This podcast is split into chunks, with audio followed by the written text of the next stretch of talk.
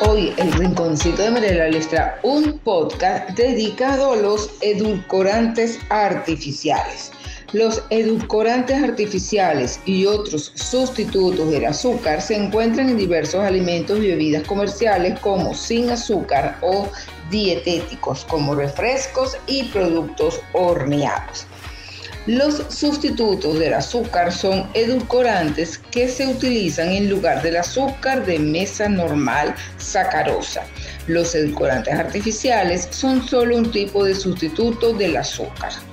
El tema de los sustitutos del azúcar puede ser confuso. Un problema es que la terminología suele dejarse abierta a la interpretación. Algunos fabricantes llaman a sus edulcorantes naturales aunque estén procesados o refinados. Las preparaciones de stevia son un ejemplo y algunos edulcorantes artificiales se derivan de sustancias naturales. La sucralosa proviene del azúcar. Edulcorantes naturales son sustitutos del azúcar que a menudo se promocionan como opciones más saludables que el azúcar u otros sustitutos del mismo. Pero incluso estos edulcorantes naturales se han sometido a menudo a un proceso de elaboración y refinación. Los edulcorantes naturales que la FDA reconoce en general como seguros incluyen zumos y néctares de frutas, miel, melaza, jarabe de arce, edulcorantes artificiales. Son sustitutos sintéticos del azúcar, pero pueden derivar de sustancias naturales como hierbas o el azúcar mismo.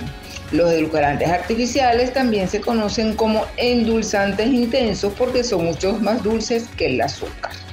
Pueden ser alternativas atractivas al azúcar porque prácticamente no añaden caloría a la dieta.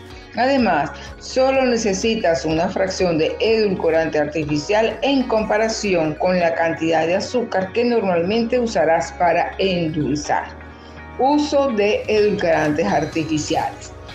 Refrescos, refrescos, mezclas de bebidas en polvo y otras bebidas, productos horneados, dulces, postres, alimentos enlatados, mermeladas y jaleas, productos lácteos. Los edulcorantes artificiales también son populares para el uso doméstico. Algunos incluso se pueden utilizar para hornear o cocinar. Ciertas recetas pueden necesitar modificación porque, a diferencia del azúcar, los edulcorantes artificiales no proporcionan peso ni volumen. Beneficios de los edulcorantes sobre el cáncer. No se ha encontrado evidencia de que aumenten el riesgo de padecerlo.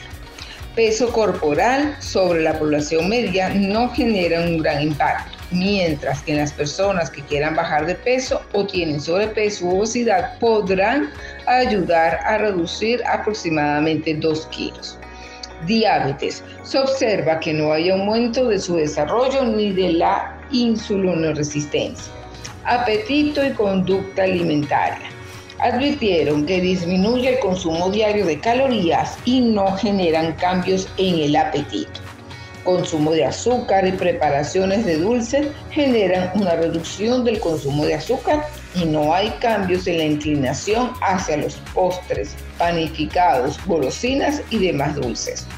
Presión arterial.